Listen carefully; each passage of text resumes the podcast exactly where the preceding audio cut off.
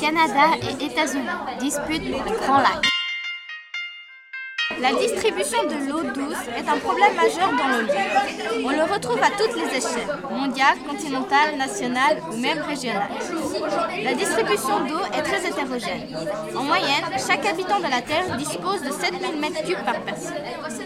Mais il y a de très grandes diversités. Par exemple, l'Islande dispose de 666 000 m3 par personne, alors que Djibouti, pays d'Afrique de l'Est, dispose de 19 m3 par personne, soit environ 35 000 fois moins.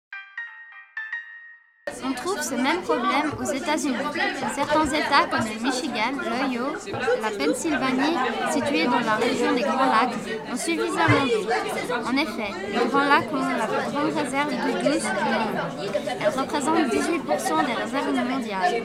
Par contre, d'autres États comme le Nevada, le Texas ou la Californie manquent et de, plus en plus. Ces États sont naturellement désertiques, mais l'homme y a construit des villes sont devenues des mégapoles tels que Los Angeles en Californie. Les États limitrophes du Grand Lac bénéficient de ces cadeaux naturels, mais les États plus éloignés, souffrant pourraient dans les prochaines années déclencher une guerre de l'eau. Le Canada n'a pas de problème d'eau, contrairement aux États-Unis. Les avis des politiciens américains et canadiens divergent quant à la propriété de l'eau.